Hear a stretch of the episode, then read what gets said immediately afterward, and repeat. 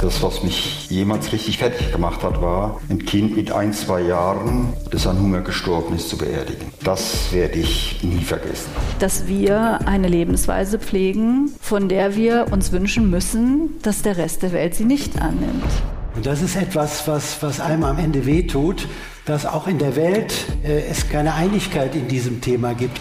Wir müssen uns schon darüber klar sein, wo die Ursachen liegen. Und ich sehe das schon so, dass sie sehr, sehr stark im Kolonialismus liegen. Ich glaube auch, dass ein mittelständisches Unternehmen unserer Art auch schon so etwas hat wie eine gesellschaftliche Verantwortung. Es gibt tolle Männer. Ja? Evaluationen zeigen einfach in der Entwicklungszusammenarbeit, wenn du wirklich was tun willst für die Gemeinschaft, dann fördere die Projekte, die von Frauen verantwortet werden. Wir sind noch nicht im Festsaal angelangt, aber wir sind alle ein eingeladen, um dafür zu kämpfen, diese Musik des Festsaals zu hören und an den Tisch zu setzen. Mit Menschen, der Miserio-Podcast mit Jan-Malte Andresen. Ja, hallo Internetwelt, hallo Podcastwelt, hier ist Aachen.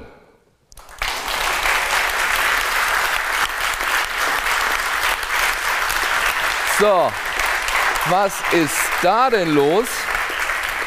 Das ist eine Premiere hier im Mitmenschen-Podcast, nicht hinter verschlossenen Türen äh, im äh, kleinen Studio-Kämmerlein. Wir sind draußen in der Welt. Wir sind nicht allein, wir sind mit Publikum und wir melden uns aus der Domsingschule direkt gegenüber vom ehrwürdigen Aachener Dom. Und warum wir heute hier sind, das hat einen Grund, darüber reden wir gleich. Ich darf euch erst meine Gäste vorstellen. Äh, besonderer Ort, besondere Runde und deswegen gleich drei Gäste. Da ist die Vizepräsidentin des Europäischen Parlaments Katharina Barley. Herzlich willkommen. Dankeschön.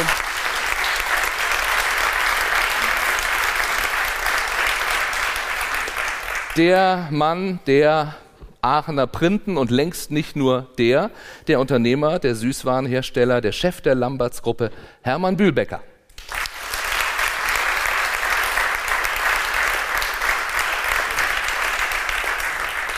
Und kein Miserior-Podcast ohne Miserior-Experte.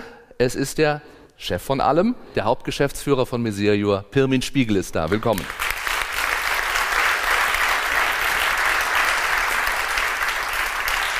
Frau Barley, zurück im Rheinland.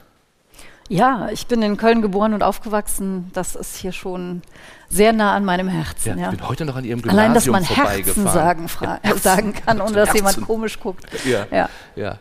Äh, ist das so ein Nachhausekommen für Sie? Total, ja. ja. Also meine Eltern leben noch in, in Köln. Ich war jetzt, das ist jetzt mein vierter Tag in Aachen am Stück, weil ich beim Karlspreis an jedem Tag was zu tun hatte, von Freitag bis, bis Sonntag. Und ich bin dann doch bis auf einen Abend immer noch mal nach gefahren. Aachen ist immer eine Reise wert und wer wüsste das besser als äh, Hermann Bühlbecker? Ähm, jetzt hört uns die ganze Welt zu und es soll Menschen geben, die waren noch nie in Aachen. Warum muss man unbedingt hierher kommen? Mir hat der frühere Bundespräsident von Weizsäcker mal geschrieben, äh, wenn ich an Aachen denke, dann denke ich an Karl den Großen, Lamberts und die Pferde. Das sind schon mal drei große ja, Anlässe. Ja, für zwei, die zwei lohnt, Dinge davon ja. haben Sie zu tun in gewisser Weise. Also die Aachener Printen sind eine historisch, geografisch geschützte Herkunftsangabe von der EU in all ihren Verträgen. Lamberts hat die Geschichte dieses Produktes geschrieben, wenn wir heute auch nur noch vier, fünf Prozent unseres Umsatzes mit Aachener Printen machen, aber das ist die Geschichte des Unternehmens. Aber Aachen hat nicht nur Karl den Großen, Aachen hat jetzt in einigen Wochen das größte Reitturnier der Welt. Es hat eine TH, äh, ganz besondere Ausprägung mit sehr viel Umfeld, Campus und so weiter.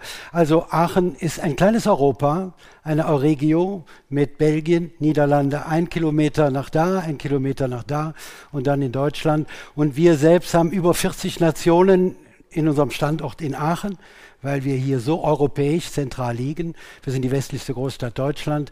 Also ein Besuch lohnt sich. Wir sollen einen Aachen-Podcast ja, machen. Ja, machen Sie öfter. Machen ja Sie öfter mit vielen anderen interessanten Persönlichkeiten. Ja, und für Pirmin Spiegel sowieso Heimspiel dann beruflich. Miserior hat seinen Sitz hier in Aachen. Sie alle kennen sich untereinander. Woher? Ich kannte Herrn Bühlbecker lediglich über Lamberts äh, und habe dann natürlich im Haus, wir werden immer gebrieft, das ist so eine, äh, eine gute Angelegenheit, um nicht durchzufallen. Also von daher einige Informationen, wo, wie er so unterwegs ist und dann natürlich auch Lamberts experimentieren in der Praxis. Und Frau Bale, wir haben uns mehrmals in Berlin getroffen, und haben einige Erinnerungen, die uns sehr wertvoll sind und bleiben werden. Rein dienstlicher Natur. Rein dienstlicher Natur, ja. Also. Keine Missverständnisse. Keine Missverständnisse. Was wissen Sie über Miserio, Frau Barley? Ähm, dass es eins der bedeutendsten Hilfswerke ist, die wir haben in Deutschland. Ähm, sehr viel Gutes tut, immer mit dem christlichen Hintergrund. Und äh, ja, in meiner, in meiner Bundestagszeit äh, hatte ich eben auch viel mit Miserio zu tun. Daher die Verbindung zu Firmenspiegel. Ich freue mich, dass Sie mich in Ihre illustre Runde jetzt aufnehmen für so ein gutes Stündchen hier. Wir haben uns einiges vorgenommen, äh, zwei Themen für diesen Podcast. Wir möchten äh, einmal mehr sprechen über den Hunger in der Welt. Das haben wir auch schon in verschiedenen Folgen getan. Es ist natürlich weiterhin ein drängendes Thema und es ist ein Thema, das Miserio äh, sehr beschäftigt in der Arbeit. Also warum es offenbar so schwierig ist, dem Hunger Herr zu werden und äh, das hat am Ende auch miteinander zu tun. Äh, Stichwort Lieferkettengesetz, also wie einfach oder wie schwierig ist es dafür zu sorgen, dass Menschenrechte gewahr bleiben, wenn es um Produktion und Einfuhr von Waren geht. Das wäre unser Plan eben jetzt für dieses äh, Stündchen. Vorher aber noch wollen wir unsere Gäste ein bisschen besser kennenlernen. Die Wertschätzung. Meine prominenten Gäste bekommen dann immer eine Liste mit äh, inzwischen etwas mehr als 30 Werten, also Dinge, für die man gerne wahrgenommen werden möchte, für die man stehen möchte, äh, die man vielleicht auch zum eigenen Lebensmotto erklärt hat. Äh, die suchen sich dann drei aus. Wir haben es jetzt noch schwieriger gemacht. Jeder von ihnen hat sich einen Wert ausgesucht. Frau Barley, bei Ihnen ist es der Respekt. Warum? Tja, warum? Also das hat natürlich was mit meiner politischen Ausrichtung zu tun, wechselseitig, ob ich jetzt Sozialdemokratin geworden bin, weil mir Respekt so wichtig ist oder umgekehrt, ähm, kann man da hinstehen lassen. Aber für mich, auch in meiner täglichen Arbeit, ist es einfach unglaublich wichtig, dass jeder Mensch, der, der auf mich zukommt oder mit dem ich zu tun habe, dass ich dem erstmal sehr offen und wertschätzend gegenübertrete. Weil ähm, ist es auch so eine Erfahrung. Ich habe mal am Bundesverfassungsgericht gearbeitet bei einer ganz, ganz tollen Richterin. Und ähm, die sagte damals, und wenn ein, eine Verfassungsbeschwerde auf Klopapier geschrieben ist, das kann trotzdem Hand und Fuß haben. Weil wir haben damals auch Verfassungsbeschwerden zum Beispiel aus Gefängnissen bekommen. Ähm, also, dass man nicht vom, vom äußeren Schein oder auch vom Auftreten auf die Person schließen darf. Und bei mir heißt es, wir kriegen auch ganz, ganz viele ähm, Mails oder Nachrichten oder, oder Anliegen, die zum Teil sehr ruppig formuliert sind. Und ähm, mir ist es dann immer ganz wichtig zu sagen, jeder hat das Recht auf eine, auf eine, ähm, auf eine wertschätzende Antwort, weil wir nicht wissen, warum diese Menschen ruppig geworden sind. Die haben vielleicht sehr schlechte Erfahrungen gemacht mit ihren Verwaltungen, mit Behörden, mit Politikern, was weiß ich. Das hat vielleicht seinen Grund. Ähm, wenn die dann, wenn man dann eine freundliche Antwort gibt und die fangen dann an, weiterhin meine Mitarbeiterinnen und Mitarbeiter zu beschimpfen, dann weiß ich auch, was ich zu tun habe. Aber mir ist einfach wichtig, dass man auf Augenhöhe mit jedem umgeht. Dafür bin ich auch Sozialdemokratin geworden. Und ich weiß nicht, wie viel Zeit Sie mal einplanen. Ich könnte Ihnen noch sagen, wo das familiär herkommt, aber vielleicht ist es auch so eine Schnellraterunde. Nee, überhaupt nee. nicht. Das ist das Schöne an diesem okay. Medium-Podcast, dass man sich einfach zurücklehnen kann. Die Menschen sind jetzt auf der Autobahn unterwegs oder auf dem Stepper im Fitnessstudio und haben für 60 Minuten eingestellt. Wir haben die Zeit. Gut, dann sage ich Ihnen noch, wo das familiär herkommt, weil, weil mir das erst sehr spät selber klar geworden ist. Mein Vater ist Brite und ist in einem mini, mini kleinen Dorf aufgewachsen. Zehn Häuser oder so, ganz kleine Farm, wenig Geld, wie auch immer. Aber er war und ist ein sehr, sehr kluger, sehr fleißiger Mensch und hat sich ein Stipendium erarbeitet. Wollte unbedingt nach Cambridge. Hat sich da beworben, hat die schriftlichen Prüfungen abgelegt, alles exzellent bestanden. Und dann wurde er ins Mündliche eingeladen und wurde nicht genommen. Ich war nicht dabei, ich war noch nicht geboren, aber die Familienlegende sagt, das hatte was damit zu tun, dass er eben nicht an der Eliteschule war, dass er nicht die Kleidung hatte, nicht den Akzent hatte, nicht die Beziehungen hatte, was auch immer. Und so hat er sich dann entschieden, dann gehe ich auch nicht nach jetzt Birmingham oder so, sondern dann gehe ich ins Ausland und kam so nach Deutschland und dann traf er meine Mutter und so weiter und so weiter. Ähm, aber dieses ähm, so behandelt zu werden, weil man geboren ist, wo man eben geboren ist und aufgewachsen ist, wie man aufgewachsen ist und dann nicht mit Respekt und Wertschätzung behandelt zu werden, sondern beurteilt zu werden nach Äußerlichkeiten in diesem Fall. Das war für mich sehr prägend. Und auch die Verletzung meines Vaters, die jetzt, der ist jetzt 87 und der wundervollste Mensch, Mensch der Erde, außer meinem Mann, ähm, meinen Kindern. Aber ein wundervoller Mensch. Und diese Verletzung spürt man immer noch bei ihm. Über die er auch ganz offen spricht ja dann. Ja, ja, über die spricht er offen. Er hatte auch lange Zeit ähm, ein Problem mit seinem Heimatland. Das ist ein elitäres Land, auch heute noch. Der Brexit wäre niemals geschehen, wenn es da nicht so eine Elite von ziemlich abgehobenen Politikerinnen und Politikern gäbe, die sich untereinander immer nur Bauchpinseln und, und völlig, ja, wie gesagt, abgehoben sind. Ähm, es hat lange gedauert, bis er sich wieder ausgesöhnt hat mit seinem Heimatland. Aber wir fahren dieses Jahr zu viert, meine Eltern, mein Mann und ich, ähm, dorthin, an, seinen, an den Ort, wo er geboren wurde. Schön. Ja. ja. Danke, dass Sie uns mitgenommen haben in Ihre Familiengeschichte. Weiter geht's in der Wertschätzung. Äh, Hermann Bühlbecker hat sich die Leidenschaft ausgesucht, gepaart mit Empathie. In Wahrheit haben sich zwei ausgesucht. Wir sagen einfach Leidenschaft mit einem Hauch Empathie oder andersrum. Warum? Also erstmal muss ich sagen, die Liste der Worte, die Sie uns zur Verfügung gestellt haben, die war so großartig, dass man jedes hätte unterschreiben können und ähm, es schon fast die Qual der Wahl auf höchstem Niveau war, was man sich nun raussuchen sollte. Das, was sie sich rausgesucht hat, Respekt, hat mich auch sehr beschäftigt, weil ich glaube, das ist das kleine Einmaleins des Lebens, jedem Menschen gegenüber mit dem gleichen Respekt entgegenzutreten und die Menschen nicht nach ihrer Erfolgsfähigkeiten für einen selber zu beurteilen, sondern jedem seinen Respekt zu geben. Und ich glaube, das ist eine Herausforderung, die wir jeden Tag auch in unserem Leben haben. Also auch das war eine fantastische Wahl. Warum ich mich jetzt gerade für Leidenschaft äh, entschieden habe, äh, vielleicht auch ein wenig, äh, um auch aus der Historie zu sehen. Wir sind natürlich Familienbetrieb seit 1688, Haus zur Sonne in Aachen. Die Geschichte der Printen ist sehr stark mit der Geschichte meiner Familie auch verbunden. Als ich bei Lamberts anfing, war meine Tante, mein Onkel, meine Mutter die Gesellschafter. Und das, was eigentlich das Entscheidende war, ich hatte Betriebswirtschaft studiert in, in, in Nürnberg, interessanterweise in der Lebkuchenstadt, was aber Zufall war und kam dann nach Aachen und bekam das Angebot in der Die haben Sie auch wieder zurückgelassen, dann, ja, als Sie aus genau, Nürnberg also kamen? Wieder Ja. zurückgeholt sozusagen, ja. Also bekam dann das Angebot und ich glaube, dass das, was, was mich all die Jahre motiviert hat, denn man fragt mich immer, ja, ich habe 1976 angefangen, das muss man sich mal vorstellen, als äh, Assistent der Geschäftsleitung, wurde dann sehr schnell geschäftsführender Gesellschafter. Ähm, was mich eigentlich all die Jahre selbst getrieben hat, bei all den wichtigen äh, anderen Werten, ist schon äh, die Leidenschaft, nämlich die Leidenschaft, einen, einen solchen Familienbetrieb, ein Unternehmen, was so lange existiert, am Leben zu halten und mitzuhelfen, äh, das eben auch wieder in die Zukunft, in Generationen weiterzubringen, denn wir stehen auch nicht nur für irgendein Produkt, sondern ich sagte es gerade schon, wir stehen ein wenig für ein Paradeprodukt von Aachen, wenn Sie in Nordrhein-Westfalen die Menschen befragen, was verbinden sie mit Aachen, da kommt komischerweise wirklich äh, die Printe oft an erster Stelle, obwohl äh, TH und, und Klinikum und alles viel wichtiger wäre.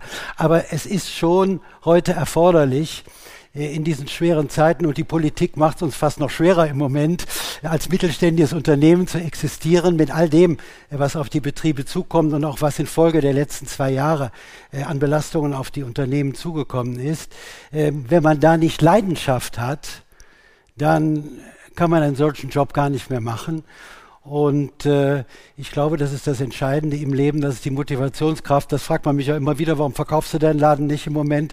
Äh, vielleicht bekommst du da auch noch einiges für. Warum machst du denn weiter? Warum treibt ihr? Ich glaube, es ist irgendwo die Leidenschaft, ein, ein, eine solche Familiengeschichte, ein Produkt, was mit einer Stadt verbunden ist. Jetzt haben wir auch noch die Nürnberger dazu gekauft. Wir sind Marktführer bei Nürnberger Lebkuchen. Wir haben die Dresdner übernommen. Wir sind auch Marktführer bei Dresdner Stollen. Also all diese Traditionen. Also wir haben Firmen in unserem Unternehmen, die sind in der Summe über 1200 Jahre alt. Das darf ich mal sagen.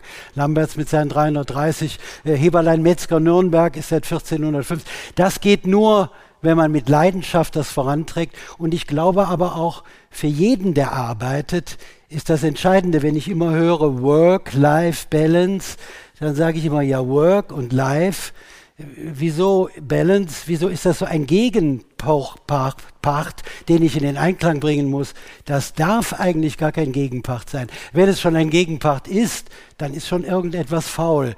Das heißt also, es muss mir gelingen, im Grunde auch in meiner Arbeit Leidenschaft, Liebe, Freude zu finden. Und ich denke mal, das ist auch die Antwort auf die Frage, solange das noch da ist, solange wird man auch weiterarbeiten und Freude an der Arbeit haben. Ich glaube, jeder nimmt Ihnen die Leidenschaft ab, Herr Bühlbecker.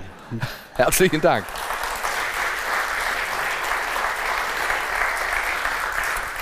Und Pirmin Spiegel, der sicher auch leidenschaftlich diesen Job macht.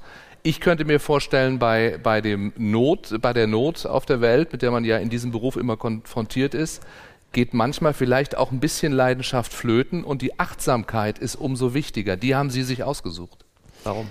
Ja, die Achtsamkeit äh, hängt mit einem Dokument zusammen, das mich sehr begleitet, und zwar mit der Erdcharta. Ich weiß nicht, ob Sie die kennen. Zum Jahrtausendwechsel hat unter der Idee von Kofi Annan, der damalige Generalsekretär war, einen mehrjährigen Prozess mit Zivilgesellschaft, mit, mit NGOs, mit Politik, mit Wirtschaft einen Prozess begonnen, wie wünschen, eine Karte an die Erde zu schreiben, einen Brief an die Erde. Und das Tolle finde ich, dieser Brief, die Endredaktion des Briefes war von Dalai Lama und Leonardo Boff.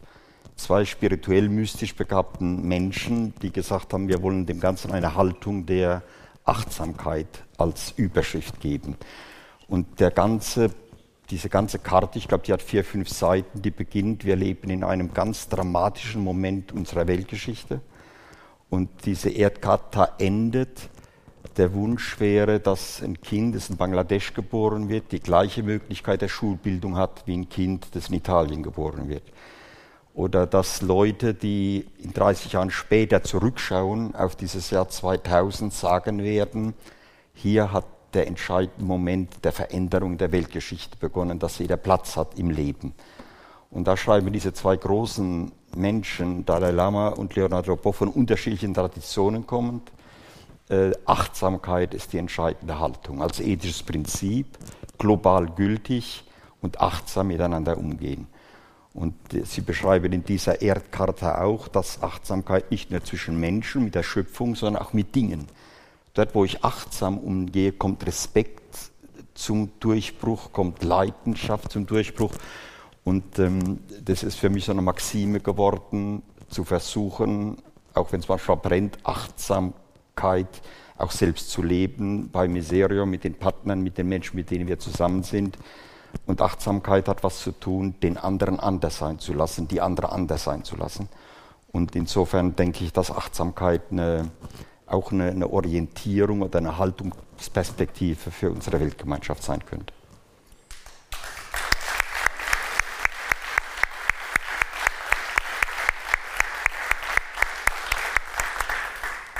Tue Gutes und rede drüber, das ist das Motto in diesem Podcast. Äh, Katharina Barley hat mal gesagt, nur wer sich engagiert, kann die Welt verändern und besser machen. Das haben Sie gesagt. Äh, das ist der immer äh, zu Recht wiederholte Aufruf aus der Politik zum Ehrenamt gewesen? Ja, zum Ehrenamt. Ich glaube, in, dem, in der konkreten Konstellation war es wahrscheinlich sogar ein Aufruf, sich politisch zu engagieren, weil das wird ja manchmal so unterschieden. Ne? Es gibt das gute Ehrenamt, das sind, äh, das sind Feuerwehr und äh, Hilfskräfte und, und Kinder, äh, Jugend, Jugendarbeit und dann gibt es die nicht so, naja, Politik, hm, ne? Und ähm, ich habe jetzt selber auch lange ehrenamtlich Politik gemacht und, und das gerade kommunal, das ist echt ein hartes Brot, aber man braucht da auch wirklich Leute, die sich engagieren, weil die, ähm, die gestalten ja nun die Bedingungen, wie wir zusammenleben. Also Ehrenamt ist immer total klasse.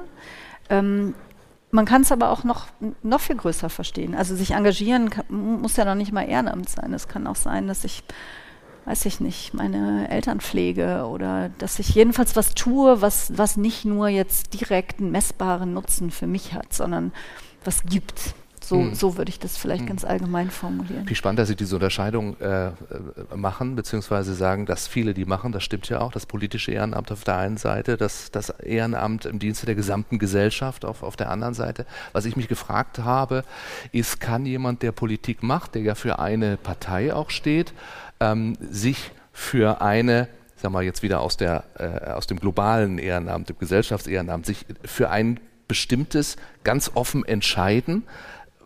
Oder sagt dann nicht, weiß ich nicht, die andere Organisation, jetzt musst du aber bei uns auch, weil du bist ja eigentlich für uns alle da, du bist von uns allen äh, nicht gewählt, aber du vertrittst uns alle. Ja, wir werden natürlich alle, glaube ich, sehr viel angefragt von ganz, ganz vielen Organisationen. Ich habe ich hab einen Gendefekt, ich kann unheimlich schlecht Nein sagen. Also ich bin, ich bin in meiner Heimat, glaube ich, bei, ich weiß nicht, ich glaube bei sechs Karnevalsvereinen inzwischen Mitglied und von 15 Ehrensenatoren oder so. Ich, weil ich, ja, es ist Karneval ist ja nicht jedermanns Sache, aber in Aachen, glaube ich, kann ich das sagen. Wie darf man das sagen? Ähm, ja die, die arbeiten das ganze Jahr auf diese wenigen Tage hin und, und mit so einer Liebe und Leidenschaft eben. Und ähm, für mich ist das ja, ist das ja eine Geste, die, die, die nicht viel erfordert. Ne? Aber am Ende des Tages kommt man dann ein bisschen in, ähm, dann irgendwann auch in, in Verdrückung natürlich, weil ein, ein Ehrenamt, wenn man es dann wirklich übernimmt, also in den Vorstand zu gehen, ich bin jetzt seit letztem Jahr zum Beispiel Präsidentin des Arbeiter-Samariter-Bundes, das erfordert Zeit. Und das muss man sich vorher sehr, sehr gut überlegen, dass man nicht ähm, Ja sagt, weil man was Gutes tun möchte und am Ende das nicht einlösen kann. Deswegen habe ich mir gerade das mit äh, dem Arbeiter-Samariter-Bund sehr, sehr gut überlegt. Mein komplettes Team hat gesagt, bist du wahnsinnig, lass es um Himmels Willen bleiben. Ähm, wir wissen jetzt schon nicht, wo wir dir deine Termine reinschieben sollen. Aber das war mir sehr, sehr wichtig ähm, und ich glaube, ich werde dem auch gerecht. Ich hoffe, dass die Samariterinnen und Samariter das auch so sehen. Bei Herrn Bühlbecker ist es auch eine ganze lange Liste des Ehrenamts. Soll ich mal vorlesen? Oder haben Sie. Also Sie sind Mitglied im Bundesverband der deutschen Süßwarenhersteller. Das ist jetzt noch nicht äh, ehrenamtliches Engagement. Aber American Foundation for AIDS Research, Elton John AIDS Foundation, Deutsche AIDS Stiftung, Clinton Global Initiative, die Deutsche Welthungerhilfe. Sie engagieren sich für UNICEF, für UNESCO Deutschland, für den Deutschen Kinderschutzbund, den Bundesverband Herzkranker Kinder, den Tierschutzverein Aachen, Cinema for Peace, im Sport natürlich der CAIO in Aachen, Alemannia Aachen und ihr ehemaliger Tennisverein. Wie haben Sie da noch Zeit, ein Unternehmen zu führen? Sie haben dabei noch viel. Das war bestimmt noch, noch, nicht alles. Sie haben dabei noch viel vergessen. Sie haben dabei noch viel vergessen. Zum Beispiel bin ich für das größte Kakaoanbauland der Welt deutscher Honorarkonsul. Da gibt es nur zwei. Also ähm, und auch Senator für die mittelständigen Unternehmen und so weiter. Aber es geht ja gar nicht darum, äh, wie viel man macht. Aber die Frage ist schon berechtigt. Am Ende des Tages müssen Sie sich fragen, ähm, bleiben Sie noch genug Zeit für Ihren eigenen Laden, denn Sie werden am Schluss gemessen an dem Erfolg Ihres Ladens. Ja? Wenn, wenn Ihre Firma in Probleme gerät, dann dreht sich das genau um. Dann sagen die Leute, guck mal, der, der fährt jedes Jahr eine Woche zu Clinton und macht mit dem da große globale Clinton-Initiativprojekte. Der sollte sich lieber um seinen eigenen Laden ja. kümmern. Ja, wenn der Laden nicht mehr läuft, dann will, hat der Clinton auch nichts mehr. Da hat der Clinton nichts mehr ja. und wir können auch alle nichts mehr. Also diese, diese Frage, die Sie stellen, die ist absolut berechtigt. Äh, ich habe immer versucht, das miteinander äh, zu verbinden. Und ich muss sagen, ich war noch nie in meinem Leben so oft äh, in meiner Firma äh, wie in der Zeit von Covid, nämlich jeden Tag, ähm, wie viele meiner Mitarbeiter auch, was sich im Nachhinein auch als richtig erwiesen hat. Das heißt also, ähm, ich versuche so viel wie möglich präsent zu sein, immer da zu sein, aber es geht nun mal nicht immer. Und ich glaube auch, dass ein mittelständisches Unternehmen unserer Art ab einer gewissen Größe auch schon so etwas hat wie eine gesellschaftliche Verantwortung. Und ähm, der Erfolg des Unternehmens ist das eine, aber was gebe ich an die Gesellschaft zurück? Das ist das andere. Das ist zum Beispiel äh, Thema gesellschaftliche Verantwortung. Und da meine ich schon, dass man diesen Anspruch annehmen muss. Und das haben wir gemacht über, über viele Jahre, äh, sehr intensiv. Und äh, ich denke, diesem Anspruch stellen wir uns auch, denn wir müssen auch der Gesellschaft was zurückgeben. Äh, aber am Ende des Tages ist völlig berechtigt.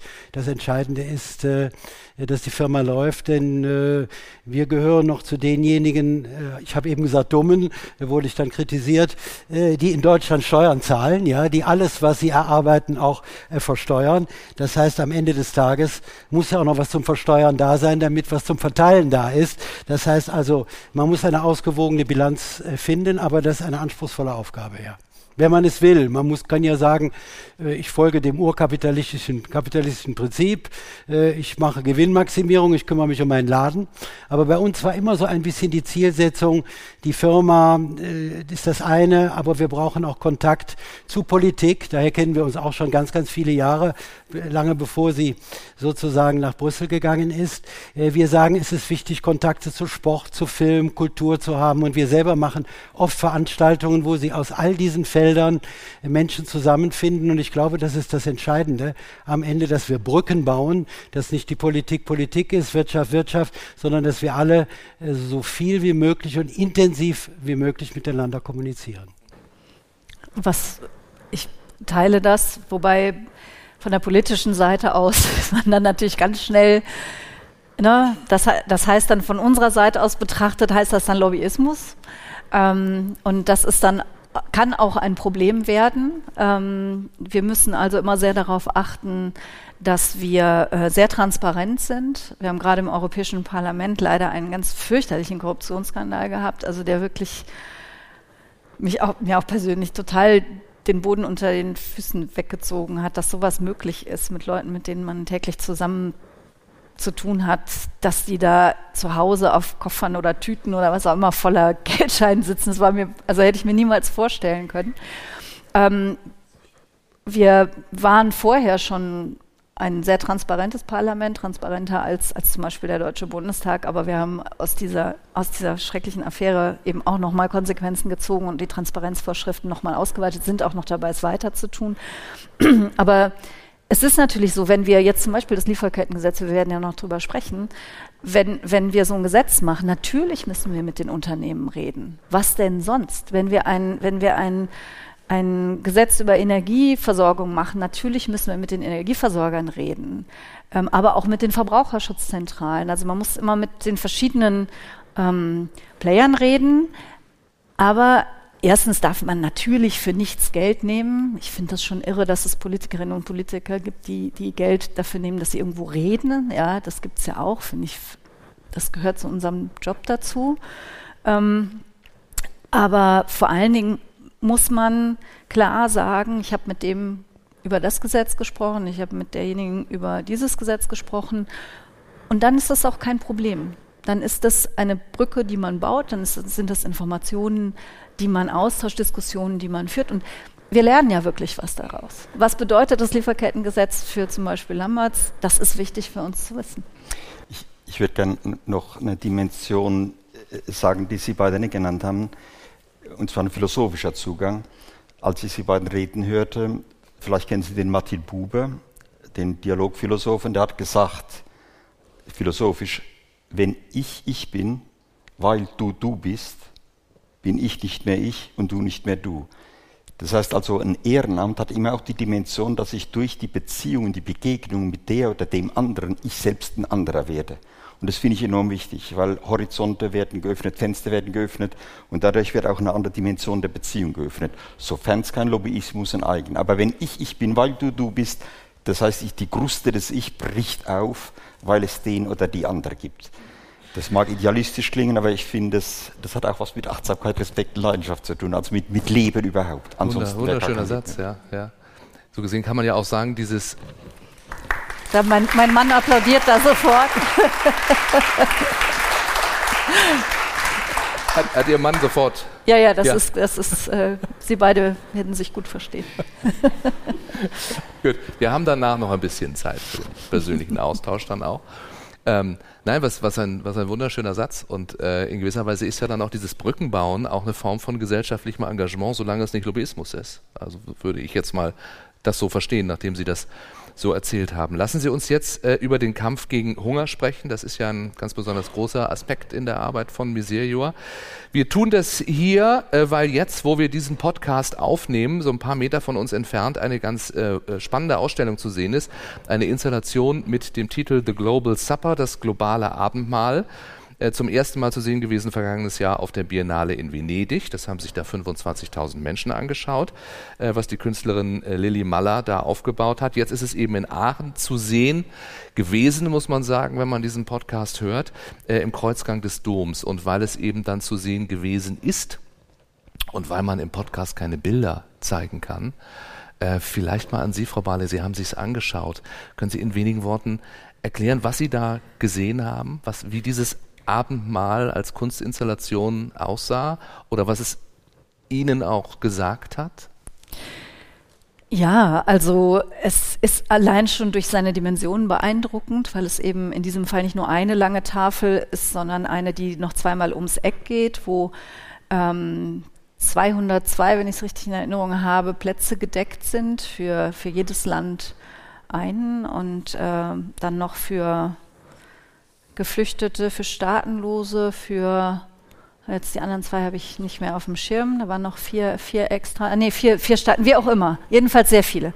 Und jedes Land, also die, die Idee, wenn ich das für mich so wiedergeben darf, ist eben auch, hat für mich auch was mit Respekt zu tun, dass jedes Land gleich da auf die gleiche Art und Weise dargestellt ist. Natürlich ist jedes Land unterschiedlich, aber jedes Land hat das gleiche Setting, hat das gleiche Platzset, hat einen Teller, auf dem ein Olivenzweig gemalt ist, hat ähm, das eigene Landeswappen, hat die, die Umrisse des Landes bestickt, auch alle in der gleichen Größe. Das fand ich sehr charmant. Ja, äh, China und Malta auch, sind genau gleich groß. Ja.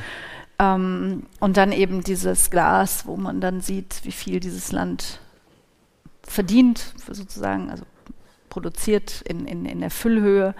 Ähm, und jedes Land ist, ist auf die gleiche Art und Weise dargestellt. Und, und, und dieses, die Teller zum Beispiel, je, bei jeder Ausstellung werden die neu gruppiert, welchen man bekommt, weiß man nicht.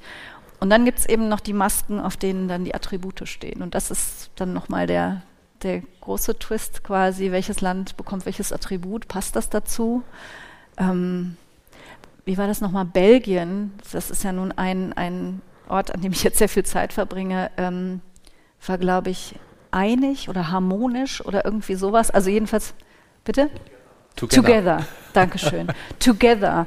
Und wer, wer, Belgien ein bisschen kennt und die Flamen und die Wallonen und die Brüsseler, also ich musste schon sehr lachen, ähm, dass nun Brüssel ausgerechnet, äh, Belgien ausgerechnet Together bekommen hat. Aber natürlich fängt man dann sofort an, über das nachzudenken, was man mit diesem Land verbindet. Es ist auch noch ein Schild mit Angaben zu Bevölkerungszahl und, und Lebenserwartung, auch unglaublich spannend. Ähm, also man lernt viel über jedes einzelne Land, aber man sieht eben, jedes Land hat seinen Platz am gedeckten Tisch und soll es haben und muss es haben und hat den gleichen Respekt auch verdient, ja. um es mit meinen Worten dann zu sagen. Soll es haben, hat es aber in, in Wirklichkeit dann eben ganz oft nicht. Und die Künstlerin äh, ist hier, Lilly Maller, und äh, ihr geht es um wirtschaftliche Ungerechtigkeiten auf der Welt, um die massive Schieflage eben zwischen Nord und Süd und deren gravierendste Folge ist sicherlich Hunger. Nun sind wir eben bei, bei diesem Thema. Bitterer Hunger Tag für Tag. Aktuell leidet jeder zehnte Mensch weltweit tagtäglich unter Hunger. In Afrika sogar jeder fünfte. Pyramid Spiegel, auf der anderen Seite produzieren wir weltweit so viel wie nie zuvor. Also Hunger wie nie und Produktion wie nie. Wie geht das zusammen? Ich will das äh, Hunger zuerst plastischer machen, um zu verstehen, was es zumindest mir persönlich bedeutet. Zwei, ganz kurz zwei konkrete Erfahrungen. Ich habe lange Jahre in Südamerika, im Nordosten Brasiliens gearbeitet wird der Hungergürtel Brasiliens genannt. Und ähm, ich war da als Pfarrer unterwegs und das, was mich jemals richtig, fertig, richtig fertig gemacht hat, war, ein Kind mit ein, zwei Jahren, das an Hunger gestorben ist, zu beerdigen. Das werde ich nie vergessen. Durchfall, keine Resistenz, keine Möglichkeiten zu überleben, weil wir es nicht hinkriegen hier.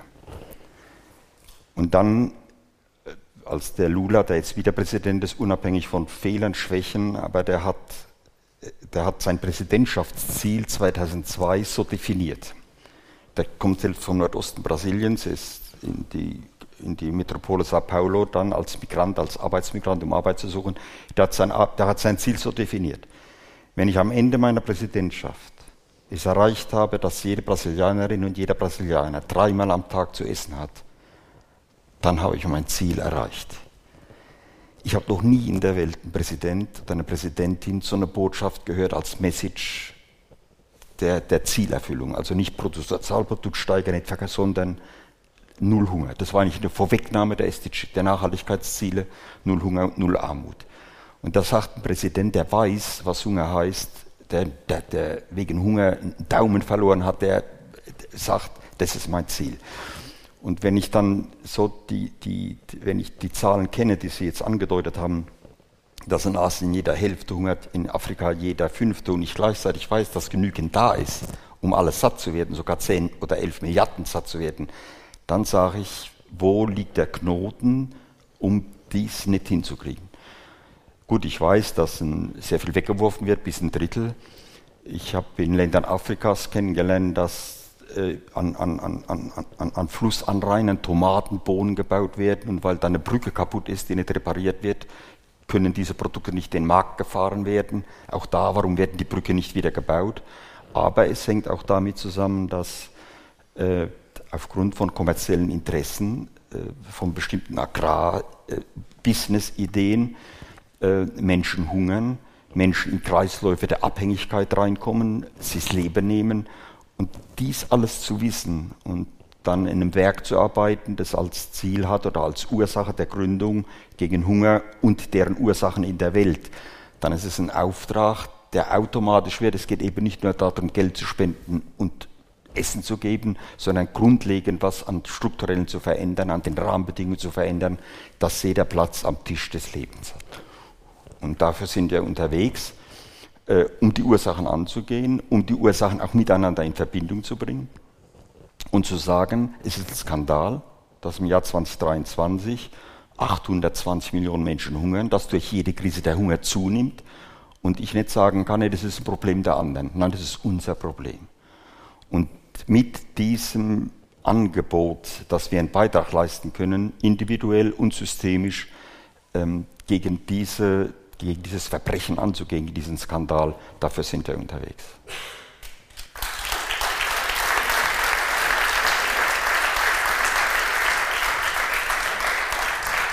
Sie haben die globalen Ziele angesprochen. Ähm, 17 sind es. Äh, Punkt 2 ist es, Essen ist ein Menschenrecht. Macht Ihnen das Hoffnung, dass das jetzt auf einem Papier steht? Und bis 2030 soll das erreicht sein? Ich war vor vier oder fünf Tagen in Berlin und da hat der Achim Steiner, einer der wichtigen Leute der UN, der hat gesagt, die 17 Nachhaltigkeitsziele zeigen die 17 Probleme und Herausforderungen der Welt auf. Das fand ich sehr schön. Ne? Null, also null Hunger ist eine Herausforderung, ist ein Problem. Und wir sind jetzt in der Hälfte, also 2015 bis 2030 sollte das erreicht sein. Und wir spüren, dass durch jede Krise oder durch jeden Konflikt diese Grundziele eigentlich weggeschoben werden. Klima wird weggeschoben und wir sind sehr beharrlich in den bisher eingeschlagenen Wegen. Und äh, das Tolle an der Organisation, in der ich arbeite und für lebe, Miserio, ist, dass die, wir sehr viele Beispiele weltweit bringen können von allen Kontinenten, wo Leute zeigen, ja, es geht anders. Das heißt also, die Alternativen, die sind bereits mitten unter uns und diesen Alternativen Gesicht zu geben. Äh, äh, Storytelling haben wir vorhin erzählt das ins Spiel zu bringen, äh, dass es nicht kein Schicksal ist, äh, das finde ich sehr wichtig dabei. Das Zweite, was ich sehr wichtig finde, ist es ganz entscheidend, Hunger hat eine Hautfarbe, Hunger hat eine Adresse, Hunger hat was mit Bildungsgrad zu tun, Hunger hat den Ort, wenn ich, ich kenne eine nicaraguanische Schriftstellerin, die sagt, nur weil ich hier geboren bin, hungere ich. Wenn ich woanders geboren bin, würde ich nicht hungern. Und das alles wissen wir. Und von daher, wie können wir Politik, ähm, äh, Parteipolitik mit Zivilgesellschaft zu sagen, habt acht, seid achtsam mit diesen Menschen, die ein Recht auf Leben haben. Und was ganz wichtig ist, alle die, die frühzeitig sterben, obwohl es gar notwendig ist, deren Potenziale gehen ja in unserer Welt verloren. Und von daher, ähm, ich will noch mal, ich komme, da ich lange Zeit in Lateinamerika gelebt habe, ein lateinamerikanischer Dichter sagt, wir sind noch nicht im Festsaal angelangt, aber wir sind alle eingeladen. Und so, um dafür zu kämpfen, diese Musik des Festsaals zu hören und an den Tisch zu setzen, dafür sind wir genau am richtigen Ort und dafür sind wir alle eigentlich mitzutun, dass wir dahin kommen. Wir sind alle eingeladen, äh, eben auch mit diesen 17 Nachhaltigkeitszielen. Sie haben es gesagt, richtet sich natürlich an die Politik, richtet sich aber eben an uns alle, an die Zivilgesellschaft, auch an die Privatwirtschaft. Herr Bübecker, ähm, als äh, jemand, ja, der natürlich mit Ernährung zu tun hat, mit luxuriöser Ernährung, Gebäck und Süßwaren. Ähm, und ähm, nach dem, was Sie gehört haben von Pirmin Spiegel und natürlich auch wissen äh, um dieses Problem, wie schauen Sie drauf, auf, auf den wachsenden Hunger in der Welt? Ja, zunächst einmal sind wir davon genauso betroffen, glaube ich, wie alle Menschen, vor allen Dingen äh, mit der Unfähigkeit, äh, die wir insgesamt über alle Länder hinweg haben, äh, dass wir uns nicht nach vorne bewegen, sondern nach hinten bewegen. Das heißt also, wir hatten gewisse Fortschritte erzielt, die haben wir jetzt wieder verloren.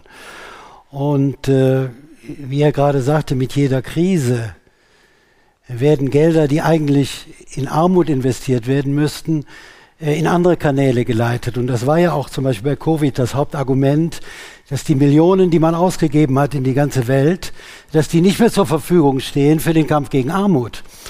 Und äh, bei der Klimakrise zum Beispiel auch. Alle diese Krisen und alles, was wir da im Moment unternehmen, äh, sehr viel fehlt uns davon am Ende, um den Hunger in der Welt zu bekämpfen. Und das ist etwas, was, was einem am Ende wehtut, dass auch in der Welt äh, es keine, keine Einigkeit in diesem Thema gibt. Jetzt sind wir wieder bei, bei Empathie, äh, jetzt sind wir vielleicht auch, auch bei, bei, bei Kompromissbereitschaft und so. Wenn man das Abendmahl sieht und sieht im Moment das ganze, dass Milliarden Menschen oder Millionen Menschen, wenn man sieht, wie viel in China leben, wie viel in Indien leben, wie viel in Russland leben, wenn man sieht, hier äh, Brasilien, wenn man sieht, äh, Südafrika. Hier bildet sich eine Gemeinschaft, mit der wir politisch im Moment gar nicht mehr interessiert sind, zusammenzuarbeiten. Wir werden aber die Hungerprobleme nur lösen, wenn wir am Ende einen Weg finden, dass alle irgendwie zusammenfinden. Da helfen uns unsere kleinen Klimainvestitionen in Deutschland überhaupt nichts,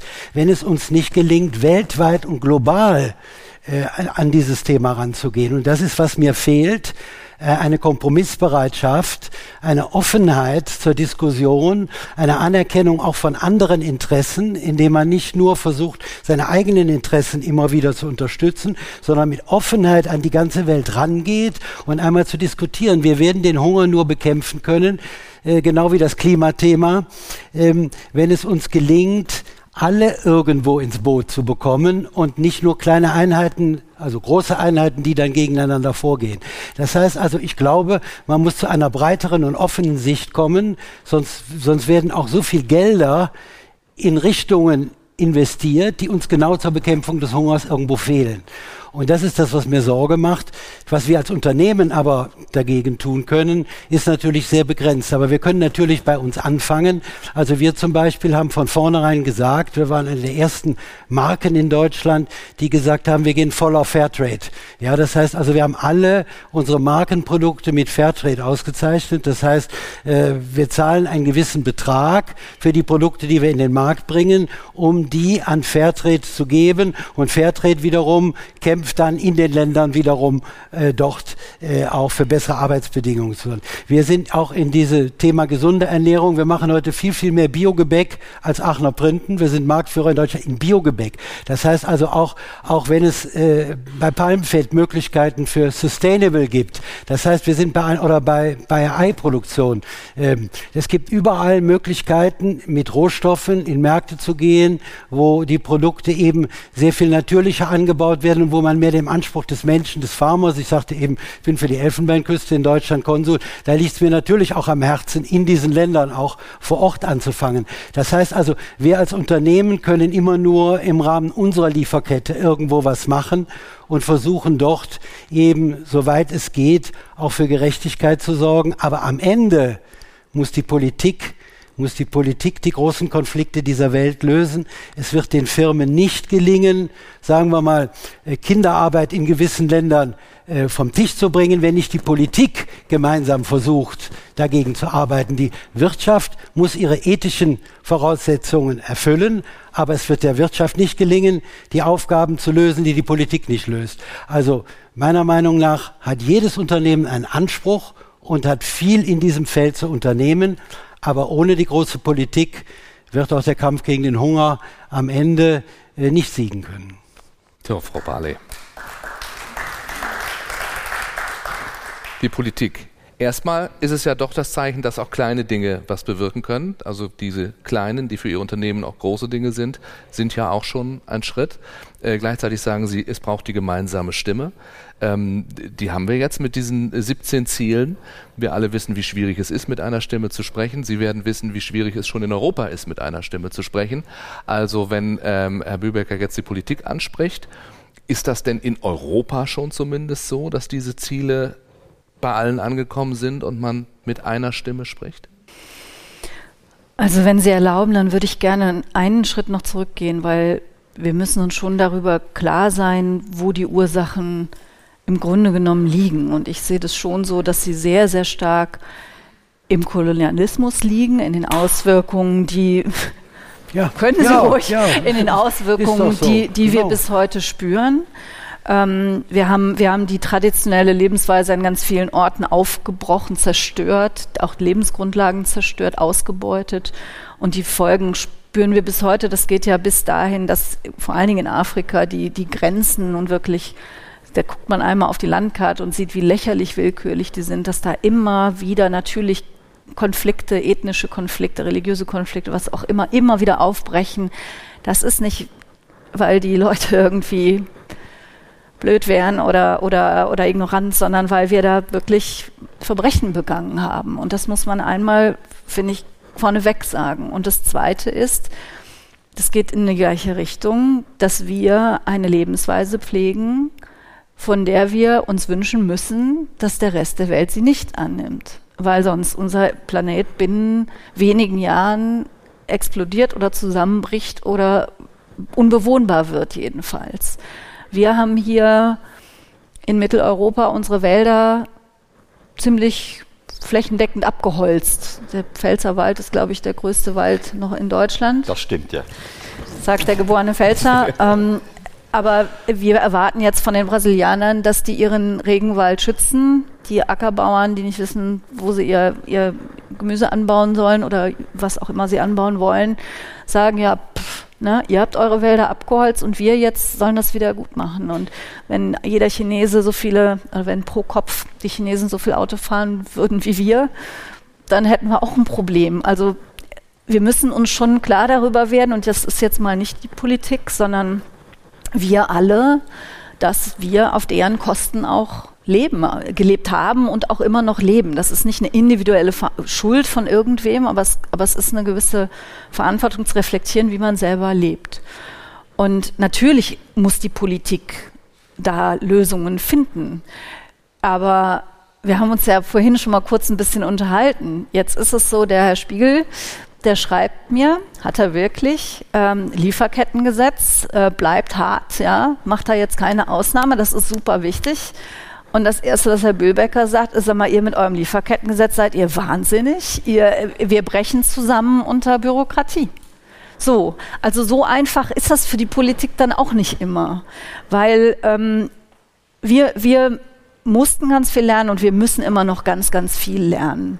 Ähm, ich erinnere mich, dass wir mal in, in Deutschland einen Entwicklungshilfeminister bekommen haben, damals hieß das noch so, der kurz zuvor noch gesagt hatte, das Ministerium sollte man eigentlich abschaffen und der seine, seine Amtszeit im Wesentlichen äh, darf, damit verbracht hat, möglichst gute äh, Handelsbeziehungen für Deutschland auszuhandeln.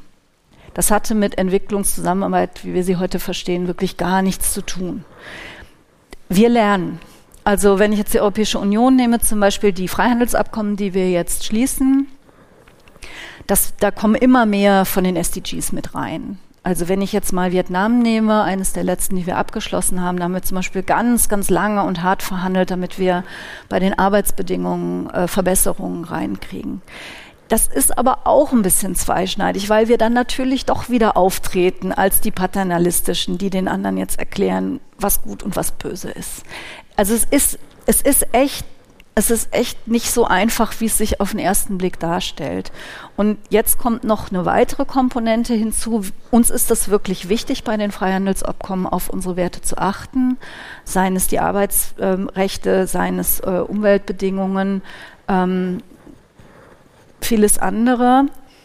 Ähm, aber wir sehen, dass es andere Mächte gibt, die mit diesen Ländern auch kooperieren wollen, die diese Anforderungen nicht nur nicht stellen, sondern die das eigentlich super finden, zum Beispiel wenn sie ein total korruptes Regime vorfinden. Wo wir sagen, dann bekommt ihr keine Gelder, wenn wir nicht wissen, wo eure, wo, also Entwicklungszusammenarbeit bin ich jetzt wieder, äh, wir geben euch keine Gelder, wenn wir wissen, die, die gehen in dunkle Kanäle. Gut, geben wir keine Gelder, dann wissen wir, wer da vor der Tür steht und sagt, na klar, hier, und gerne in dunkle Kanäle, weil dann wissen wir, dass wir die Elite in der Tasche haben und dann alles bekommen, was wir wollen. Wir sehen, dass Russland in, äh, in Afrika zum Teil wirklich das Gold, äh, die Wagner-Gruppe, äh, das Gold mit, mit, mit Eisenbahnwaggons aus, aus Bürgerkriegsgebieten oder Kriegsgebieten abtransportiert. Aber das ist ein ganz, ganz großes Dilemma wenn es darum geht, Werte hochzuhalten und durchzusetzen. Wir, wie gesagt, wir, wir tun das, ähm, indem wir bei der Entwicklungszusammenarbeit zum Beispiel endlich mehr darauf, achten, dass wir das Geld Frauen geben. Ähm, wir wissen, dass die Projekte, die von Frauen äh, durchgeführt werden, es gibt tolle Männer, ja, ich will jetzt nicht sagen, jede Frau ist gut und jeder Mann ist, ist, ist irgendwie böse, sondern die Statistiken zeigen, die, die, die, die äh, Evaluationen zeigen einfach in der Entwicklungszusammenarbeit, wenn du wirklich was tun willst für die Gemeinschaft, dann fördere die Projekte, die von Frauen verantwortet werden, weil die die tendenziell eher nicht in die eigene Tasche stecken, sondern in, in Gemeinschaftsprodukte, äh, Projekte. Wir versuchen ähm, bei den Freihandelsabkommen viel stärker auch ähm, auf Rechte, Menschenrechte, auf SDGs zu achten. Aber es ist ein sehr schwieriges Unterfangen. Hm. Ich, äh, Frau Balle, eigentlich habe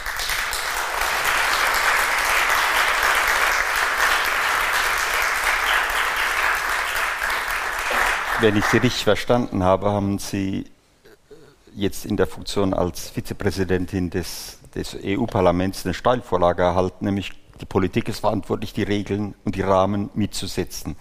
Wir kommen noch zum Lieferkettengesetz. Das sind so Rahmen, die gesetzt werden könnten, um das in eine andere Richtung zu lenken. Ich, würd, ich, würd, ich wollte noch was sagen zu dem, was Sie sagten, zum Erdüberlastungstag, den wir ja hier am 4. Mai in Deutschland gefeiert haben. Ähm, ich weiß nicht, ob Sie das wissen. Der ökologische Fußabdruck, also das, wir kennen das, 4,6 Hektar brauchen wir im Schritt jeder Deutsche und 1,67 sind nur erlaubt. 50 Länder dieser Erde, 50 Länder liegen unter diesem Schnitt. Und 150 also in der Mitte und wir liegen im oberen Quartal. Das heißt also, Änderung bedeutet immer auch nicht nur die anderen sich zu ändern, sondern dass Bewegung bei uns unbedingt vonnöten ist. Und ich, als ich das, den, den, das, das globale Abendmahl sah, habe ich irgendwie kam mir in der Gedanke, ich weiß, dass das Wort nicht unbedingt viel Gegenliebe äh, erhält. Aber dieser Tisch ist nur möglich, wenn es eine Umverteilung gibt. Es muss anders aufgeteilt werden, diese Ressourcen, diese Schätze, die wir auf diesem Erdplaneten haben, und zwar innerhalb des Erdplaneten. Und dann kommt die koloniale Frage. Es gibt einen tollen Satz von der Archidee, nigerianische Schriftstellerin, es gibt nie nur eine Geschichte. Die Geschichten, die wir kennen, sind von uns erzählt. Und es gibt so viele Befreiungs- und Emanzipationsgeschichten weltweit, die, die, die begeistern und die wir nicht kennen und die Fenster öffnen können. Das, auch das hat für mich, was ich vorhin sagte mit dem philosophischen Begriff, ich bleibe nicht mehr ich, wenn ich mit dem anderen Du in Beziehung komme. Und das als Reichtum zu sehen, das ist nicht im Bruttosozialprodukt oder Bruttoinlandsprodukt abhandelbar, sondern da geschieht Veränderung. Hm. Und vielleicht ist diese, diese, wir haben vorhin, bevor es dann hier begonnen hat, darüber geredet, wie weit verändert 24 Sprachen im Europaparlament, was macht es mit Ihnen? Wie weit verändert es? Was geschieht da? Und das jetzt auf globaler, äh, auf globaler Ebene. Das ist eine wahnsinnige Herausforderung. Wenn Sie sagen, Sie haben 40 Länder bei Ihnen hier. Nur in einem Werk. In ein, das ist eine, also das sind ja, Klein Europa. das ist ja, ja da könnte die Revolution oder sagen wir mal der ja. Paradigmenwechsel. Und, und alle Werk, Religionen ja, auch. Wunderbar. Und es hat noch nie einen Konflikt gegeben, ja. Also es hat viele Konflikte, aber nie einen religiösen Konflikt. Ja, und, und da ist auch ganz wichtig, dass eben Hunger bekämpfen oder die Wurzeln angehen, was Frau Bali sagte, hat eben auch was zu tun mit diesen Zusammenhängen, dass die Welt ungleicher wird. Und wenn sie ungleicher wird, wird der Hunger zunehmen. Ich musste eben ein bisschen lachen, weil Herr Spiegel hat mich vorhin begrüßt und als wir uns, er sagte, als wir uns das letzte Mal gesehen haben, ich hatte das total vergessen, hätte ich zu ihm gesagt, eigentlich müsste jeder Christ Sozialdemokrat sein, weil er jetzt mit Umverteilung anfängt. weil er jetzt mit Umverteilung anfing. Ich glaube, das sage ich Ihnen am Ende nochmal, wenn die Mikros aus sind. Ja. Ich habe noch Mitgliedsanträge okay. dabei, glaube ich. Ja. Ich gebe Ihnen ein. Politisches Ehrenamt ist auch ein genau. Ehrenamt. Wir hatten das vorhin, ja. Ich finde das, oder ich sage, was, was mir Mut macht bei all dem, was was wir hier jetzt ähm, konstatieren. Und Sie natürlich auch, Herr Spiegel, aus Ihrer Arbeit und der Arbeit all der Menschen, die für Miserio arbeiten, der vielen Projekte, die Sie vor Ort unterstützen. Sie wirken immer noch positiv dabei. Sie haben eben, das sieht man im Podcast nicht, so gegrinst, dass das Mikrofon gehalten hat. Sie durften breit grinsen, hat der Kollege von der Technik gesagt. Also haben wir Hoffnung? Behalten Sie sich oder anders gesagt, wie behalten Sie sie sich? der, gut, das, der, die Hoffnung für mich persönlich hat den Namen. Das hat was mit der biblischen Geschichte von diesem Jesus von Nazareth zu tun, äh, der,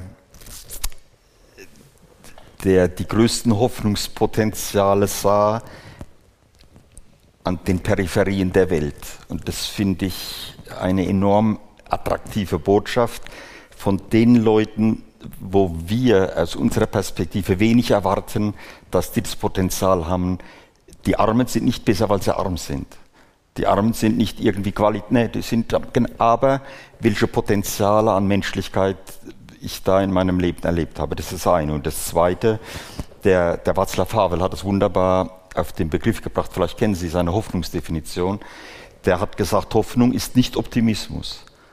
Hoffnung ist, sagt er, nicht, dass ich das, was ich hoffe, erfüllt, sondern dass ich überzeugt bin, dass das, was ich tue, sinnvoll ist.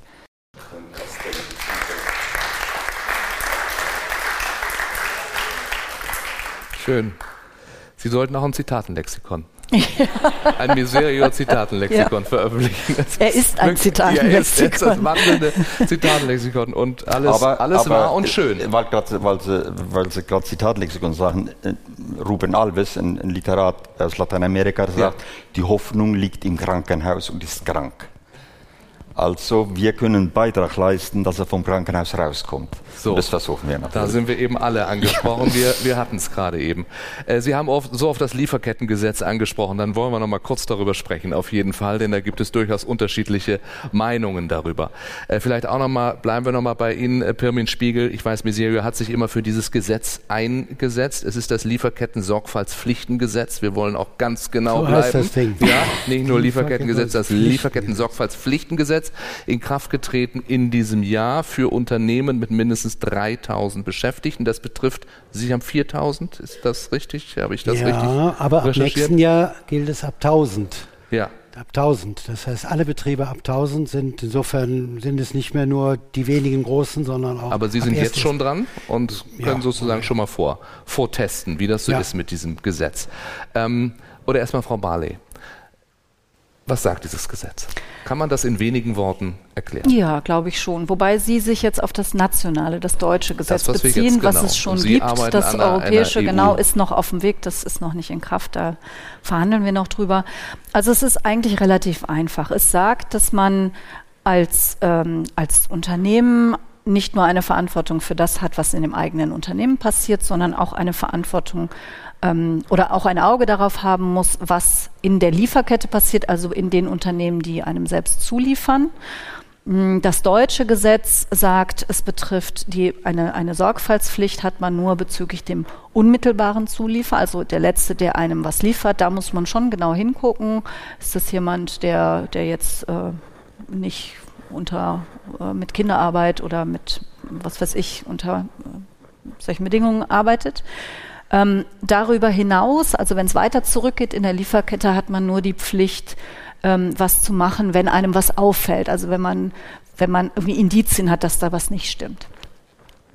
Es ist eine Bemühenspflicht, keine Erfolgspflicht. Das ist sehr wichtig. Also es wird nicht gesagt, dass, dass jetzt Herr Bühlbecker dafür verantwortlich ist, dass sein Lieferant ähm, alles richtig macht, sondern er, er muss sich darum bemühen, dass alle Unternehmen, die ihm zuliefern, ähm, diese, diese Pflichten einhalten.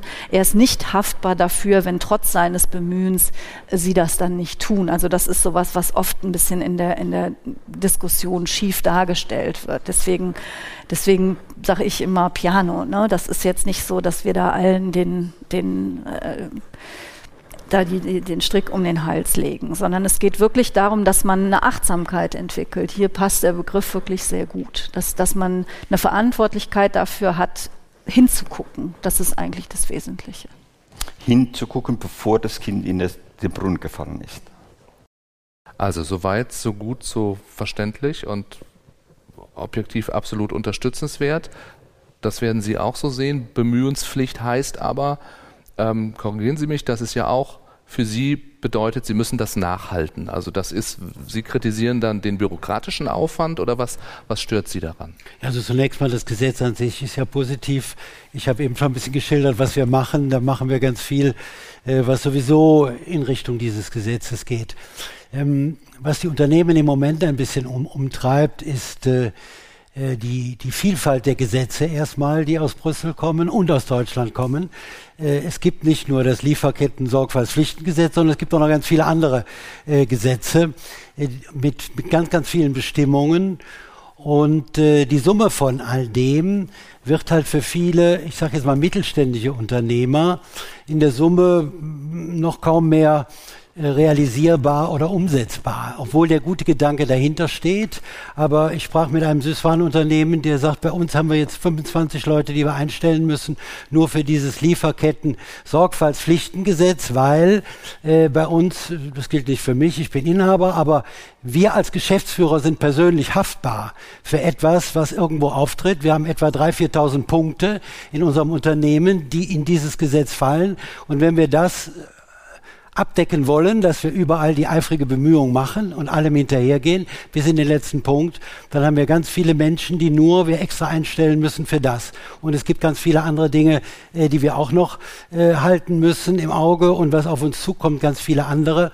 Und das ist ein bisschen meine Sorge und das höre ich von vielen Unternehmen, äh, dass die sagen, wir können das in der Summe gar nicht mehr umsetzen, weil es auch die kleineren trifft. Denn man muss es ja von der Realisierbarkeit sehen. Selbst wenn im Gesetz es nur ab 1000 geht, äh, wie ist denn die Wirklichkeit in Deutschland? Es gibt vier große Handelsketten, die 75 Prozent des Umsatzes machen. Und diese vier großen Handelsketten in Deutschland, wo der ganze deutsche Lebensmittelhandel, aber auch Non-Food, L'Oreal und alle hinliefern, diese Ketten entscheiden im Grunde, wen sie aufnehmen in ihre Listungen oder nicht. Und diese Ketten sind immer dabei, diese Anregungen sofort aufzugreifen und die fordern das dann von allen Unternehmen. Die fragen dann nicht mehr, hast du 1000 Beschäftigte, hast du 3000 oder hast du 500, sondern die Anforderung geht an alle Unternehmen und der Handel delegiert dann auch gerne die Verantwortung. Also wir haben nach diesem Gesetz auch direkt Schreiben vom Handel bekommen, so nach dem Motto, jetzt stellt ihr uns frei. Denn der Handel steht ja genauso unter Druck. Es steht ja jeder in dieser Lieferkette unter Druck. Ähm, also die Absicht ist fantastisch und, und, ich würde sagen, vieles machen wir sowieso. Nur in der gesamten Summe der bürokratischen Anforderungen und der anderen Gesetze, die zukommen, wird es in der Summe in der konzentrierten Handelsstruktur, in der wir uns bewegen, für viele mittelständische Unternehmen nicht mehr handelbar. Ich kenne also viele Unternehmer, die kommen und sagen, jetzt habe ich sowieso 30 Prozent Kostenerhöhung infolge dessen, was in den letzten zwei Jahren auf uns zugekommen ist. Energie, Rohstoffe, die bekomme ich sowieso beim Handel nicht durch, weil der Handel sagt, ja, hör mal, ich bin der Verwalter der Interessen des Verbrauchers. Solche Preiserhöhungen wollen wir gar nicht haben. Ich bekomme also jetzt schon meine Kosten gar nicht beim Handel weiter. Und jetzt bekomme ich noch so viele Anforderungen vom Staat, die auf mich zukommen. Wir werden, und dem müssen wir klar ins Auge sehen, nicht infolge des Lieferketten-Sorgfaltsgesetzes alleine, aber in der Summe all dessen, was da läuft. Wir werden eine Verringerung des Mittelstandes haben. Wir werden viele Unternehmen, die aufgeben. Es gibt jetzt schon viele, die aufgeben. Wir werden Verlagerungen ins Ausland bekommen. Ich kenne viele Kollegen, die sagen, Deutschland ist für mich kein Standort mehr. Wir haben jetzt diese OECD-Studie mit den 21 Ländern. Aber dann äh, ist es umso besser, wenn es eine europäische Richtlinie wird. Ja, dann ja, vor allen Dingen, ja, vor allen Dingen das Wichtige... Um unser, es ging ja um, insgesamt um Produktion in Deutschland. Es geht gar nicht nicht speziell um das. Es geht um Produktion in Deutschland. Wir liegen an Nummer 18 von 21 Ländern. Äh, viele Unternehmer sagen, es macht gar keinen Sinn mehr in Deutschland noch äh, zu investieren. Große Unternehmen verlagern ihre Investitionen ins Ausland. Und wo dann die Steuermittel bleiben, äh, die eigentlich aus dieser Investition kommen sollen. Das werden wir sehen. Wir werden weniger zu verteilen haben. Und da sehe ich am Ende des Tages die Sorge, äh, dass viele Unternehmen, vor allem die Mittelständigen, wir dürfen nicht vergessen, 75 Prozent der Arbeitsplätze und ein Großteil des Steuereinkommens, äh, Aufkommens kommt aus dem Mittelstand. Deshalb, man muss die Summe von allem sehen und da sind wir im Moment in einer sehr kritischen Situation und wir haben diese Verlagerungen und äh, es ist nachweislich, dass Deutschland kein attraktiver Standort mehr ist. Und das tut mir weh, denn wir leben als Aachener Printen, als Nürnberger Lebkuchen, als Dresdner, wir leben, wir sind deutsches Kulturgut. Und wenn wir jetzt sehen, dass rechts und links Unternehmen aus dem Markt verschwinden und oder extra in andere Länder gehen, kann das nicht in unserem Interesse sein. Also die Summe der. Die Summe. Die Summe nicht, der also das Gesetz an sich ist Gesetze. gute Absicht, so weiter. Man muss nur alles im Gesamtzusammenhang sehen und äh, Ja. da kann es schwierig werden. Ne? Aber ich meine, dieses äh, Lieferketten-Sorgfaltspflichtengesetz macht ja Sinn. Ja, Das sagen Sie auch. Äh, Miserio hat sich immer sehr dafür eingesetzt. Äh, Vielleicht, Frau Barley, wenn Sie sagen, es wird gearbeitet an einer europäischen Richtlinie. Sie haben ja gerade gesagt, wie das in Deutschland ist. Was wird sich dann nochmal ändern, auch für Lamberts?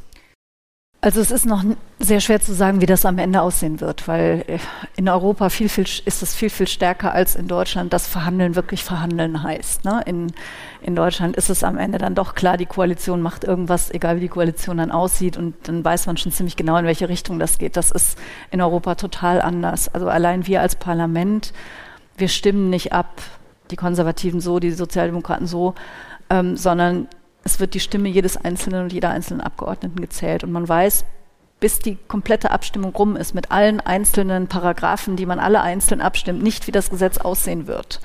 Ähm, weil jede einzelne Stimme zählt. Insofern ist das sehr, sehr schwer zu sagen. Was, was aber Fakt ist, ist, die, ähm, die Zahl der erforderlichen Arbeitnehmerinnen und Arbeitnehmer wird deutlich geringer sein. Ähm, man wird nicht nur für die erste Stufe, sondern auch für die weiteren äh, da mu- muss man auch hinschauen, genauso wie auf die erste, wobei ähm, auch da jetzt nichts Unmenschliches gefordert wird. Ne? Da wird jetzt nicht gefordert, dass man sich dahin begibt und, und, und da jede, jede Fabrikhalle abnimmt oder so, ne? sondern dass man zum Beispiel den Brief schreibt und sagt, wie sieht denn das bei euch aus? beschäftigt ihr zum Beispiel Kinder. Ja, also wir wissen zum Beispiel noch vor ein paar Jahren, ich weiß nicht, wie es heute ist, dass die ganzen Markenturnschuhe, die hier für hunderte Euro im Regal stehen, für einen, einen Bruchteil, einen lächerlichen Bruchteil dieses Betrages äh, in Asien gefertigt werden, zum Teil eben unter sehr schwierigen äh, Arbeitsbedingungen. Äh, ganz, ganz früher war da auch mal Kinderarbeit im Spiel. Ähm, also äh, das das wollen wir einfach nicht. Und, und, und wenn, wenn Sie sagen, und das ist ja richtig, die Politik muss was tun, was wir eben tun können, ist Gesetze machen. Also was anderes oder Freihandelsabkommen abschließen. Aber wir, das ist das, was wir können. Deswegen ist das unsere, unsere Art und Weise, um auf die Rechte von, ähm, von Menschen in anderen Teilen der Welt zu achten. Ähm, Wichtig am, am europäischen Gesetz ist eben auch, es gilt für alle, die auf dem europäischen Markt verkaufen wollen. Das heißt, es betrifft eben nicht nur, also wenn jetzt ein, wenn jetzt ein, ein Unternehmen seinen Standort verlagert, hilft ihm das in dem Fall nicht, weil er muss trotzdem alles, was er hier verkaufen will, muss trotzdem nachgewiesen sein, dass die Lieferketten, ähm, dass da drauf geschaut wurde, um es nochmal so ganz pauschal zu sagen. Also da, um gerade die deutschen oder die europäischen Unternehmen zu schützen davor, dass alle sagen, wir gehen jetzt weg und entziehen uns damit, ähm, damit der Verantwortung. Das ist sowieso eine, eine Lektion, die wir gelernt haben. Das ist etwas, was wir auch gerade kürzlich beschlossen haben. Ähm, hat einen komplizierten englischen Namen, ähm, ein, ein, eine Grenzabgabe, also umweltunfreundlich produzierte Produkte, zum Beispiel Stahl, die in die Europäische Union eingeführt werden. Da muss jetzt auch eine Abgabe geleistet werden, wenn die eben gegen Umweltstandards verstoßen beim Eintritt in die Europäische Union, um eben zu sagen, wir, wir legen unseren heimischen Stahlproduzenten ziemlich, ziemlich heftige Umweltauflagen auf. Ähm, und die sollen aber deswegen natürlich nicht schlechter behandelt werden und das wär, dann wäre es auch wirklich eine mhm. Milchmädchenrechnung. Ne? Dann, dann, dann schädigen wir die relativ umweltfreundlich produzierenden deutschen Unternehmen und bevorzugen welche in anderen Teilen der Welt, die dort die Umwelt ruinieren. Also wir haben diese Lektion verstanden, aber das führt natürlich dazu, dass wir diese Verantwortung an die weitergeben müssen, die es tatsächlich tun. Denn wir tun es ja nicht, wir produzieren ja nicht. Wir stellen keine Arbeitnehmerinnen und Arbeitnehmer ein, wir bauen keine Fabrikhallen. Ähm, und deswegen ist, ist, ist das das, was wir tun. Und das ist jetzt vielleicht ein bisschen für eine Politikerin idealistisch. Aber wir müssen diese Gesetze ja nur machen, weil es so unglaublich viele Menschen, auch Unternehmerinnen und Unternehmer gibt, die eben nicht sind wie sie.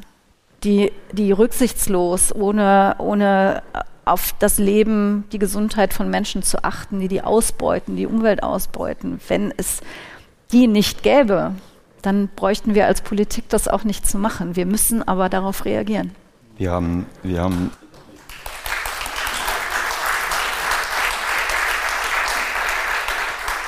der Podcast heißt Mitmenschen. Und ich weiß nicht, ob es zu viel verlangt ist oder ob es eine, eine Hürde ist. Sie sagen, die Summe der Gesetze äh, schnürt uns den Hals zu, wir können immer atmen, deshalb immer mehr Unternehmerinnen, Unternehmer, Unternehmen gehen ins Ausland. Das bedeutet ja letztlich hinter dem Produkt nicht mehr den Mensch zu sehen, der das Produkt hergestellt hat. Das bedeutet hinter dem Produkt nicht mehr zu sehen, dass das an anderen Orten Umwelt zerstört hat und damit Menschen dort zum, zur Migration treibt. Das bedeutet, ich sehe das Produkt unabhängig von dem ganzen Prozess, wie es hergestellt wurde. Und die Gesetze gibt es ja nur, das haben Sie angedeutet, weil eben diese Regeln der Fairness und diese Regeln der global gerecht, dass sie nicht eingehalten werden. Ich werde immer Argumente finden zu sagen, ja, um dieses wirtschaftlichen Ziels willen. Ich will noch mal ein Beispiel erzählen, was das wie, wie das deutlich wird. In meinem ersten Besuch in Bangladesch bei einer Partnerorganisation haben, haben uns die Partnerorganisationen in einem geschlossenen Raum vier, das waren nicht mal Jugendliche, das waren Kinder, die in Textilfabriken arbeiteten. Ich habe die gefragt, warum arbeiteten ihr da? Dann sagten, haben die erzählt, ja, wir kommen eigentlich vom Land. Unsere Eltern haben sich verschuldet. Wir wollen einen Beitrag leisten, weil wir unsere Eltern lieben, weil wir unsere Heimat lieben. Und wir arbeiten jetzt hier, um einen Teil dieses Geldes unseren Eltern schicken zu können in unser Dorf, damit die überleben. Keine Schulbildung, keine Gesund, keine, keine, keine, keine, kein Gesundheitszugang, zwölf Stunden Arbeit für Kinder, die nicht mal 15, 16 Jahre alt sind. Das wollen Sie nicht. Und wenn ich dann diese Geschichten erzähle und das ganz konkret mache, dann merke ich, ja, nee, das wollen wir eigentlich nicht. Und weil wir das nicht machen, muss es Rahmenbedingungen geben, die das von vornherein verunmöglichen. Und ich denke, dass jeder das, ich habe mal gelernt irgendwie, dass Unternehmen ja auch einen, einen Verhaltenskodex haben von Menschlichkeit, von Mitmenschlichkeit. Und deswegen, was sind die Geschichten hinter dem Produkt? Die zu erzählen und deutlich zu machen. Das Gleiche gilt für die, gilt für die, gilt für die Umwelt. Und es ist eben, heute kann niemand mehr sagen, ja, wenn ich gewusst hätte, dass hinter diesem Textilprodukt ich kann da gerne Namen nennen, die ich bei Kick kaufe oder woanders. Dass hinter dem Text, dass da jetzt das und das steht, dass da die Lucian in die Schule gehen kann. Nee, das kann man nicht mehr sagen heute. Ich kann ebenso nicht sagen, dass ich durch Soja, das Urwald abgeholzt wird, dass durch das Sojaschrot, das dann im Tank landet oder, oder in den Schweinedrücken landet. Das habe ich nicht gewusst, dass dadurch Indigene, für die ihr Territorium heilig ist, das kann ich, die Zeit ist vorbei. Umso wichtiger, dass Miserio diese Geschichten erzählt. Ich finde das sehr spannend, also diese verschiedenen äh, Sichtweisen auch auf jetzt dieses eine Gesetz zu sehen, wie die Politik damit umgeht, wie Sie als Unternehmer äh, damit umgehen und wie Miserio damit umgeht und ja auch die Auswirkungen zerstörerischer Lieferketten vor Ort durch die Partnerorganisationen hautnah miterlebt. Da gibt es auch sehr viel zu lesen auf miserio.de dazu. Darauf würde ich jetzt einfach mal verweisen, denn so langsam kommen wir mal ans Ende, so schade es ist. Ähm, haben aber noch eine kleine Schlussrunde immer in diesem Podcast. Das ist der sprichwörtliche Hebel, unsere kleine Wunschvorstellung. Jeder Gast darf den Hebel umlegen. Romali überlegt schon, was würde ich machen? Also überlegen Sie, Sie hätten jetzt die Möglichkeit, einmal den Hebel umzulegen. Was wäre dann auf der Erde? Soll der Herr Bühlbecker erstmal anfangen? Ich würde an das anschließen, was ich eben schon mal angedeutet habe. Kompromissbereitschaft und Empathie, das sind für mich so diese zwei Worte, äh, mit dem ein solcher Hebel vielleicht möglich ist. Solange jeder weiter in seine Richtung, und ich glaube, die derzeitige politische Situation ist dafür äh, ein gutes Beispiel, solange jeder immer in seine Richtung weiterkämpft, werden wir wahrscheinlich erreichen, dass die Welt nur noch mehr auseinandergeht. Und alle diese Probleme werden wir nur lösen, indem wir ins Gespräch gehen, indem wir akzeptieren, dass andere auch andere Meinungen haben, dass wir nicht in jedes Land dieser Welt gehen und den Menschen erklären, wie sie sich zu verhalten haben und was die richtige Vorgehensweise ist, sondern indem man mehr Toleranz hat, die Leute mehr so nehmen, wie sie sind und einfach miteinander reden, uns einfach mal in die, in die, in die Welt des anderen versetzen. Wie kommt der zu dem Standpunkt, den er heute einnimmt?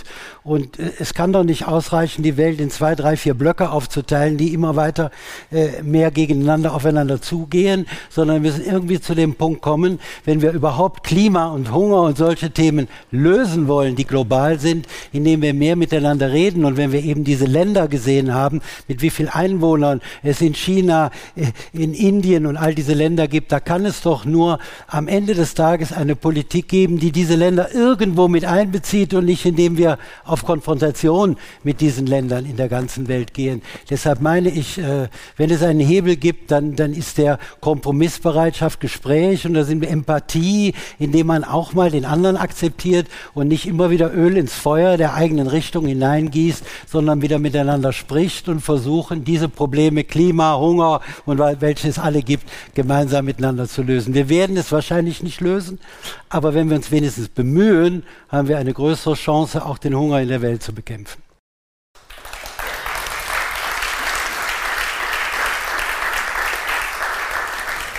Pyramid Spiegel, Ihr Hebel. Also mein Hebel ist die Armen zuerst. Das heißt, für Sie, Frau Balle, jedes Gesetz, das Sie mit verabschieden, hilft es den Armgemachten. Wenn ja, stimmen Sie ja, wenn nein, ziehen Sie es zurück. für Sie gilt alles, was Sie produzieren, denken, die perfekte Einheit mit wir, hilft es den Armgemachten, denen die Hunger. Wenn es hilft, machen sie weiter, wenn nicht, machen sie Stopp. Also die Armen zuerst in allem, was wir tun und was wir tun.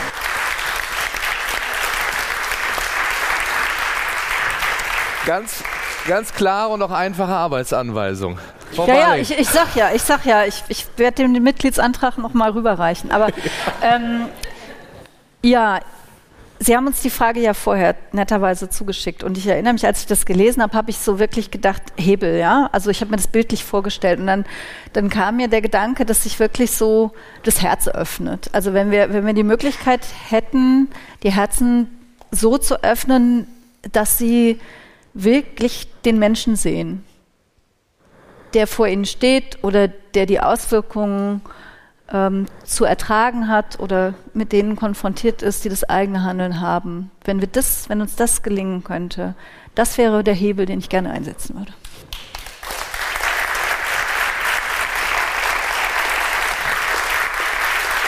Ich gucke hier gerade mal so ins Rund. Ich hoffe, wir haben ein paar Herzen geöffnet. Wir haben Anregungen geben können, auch für euch da draußen in der weiten Podcast-Welt. Das war's. Pirmin Spiegel, Hermann Bühlbecker und Katharina Barley. Vielen Dank und Tschüss aus Aachen.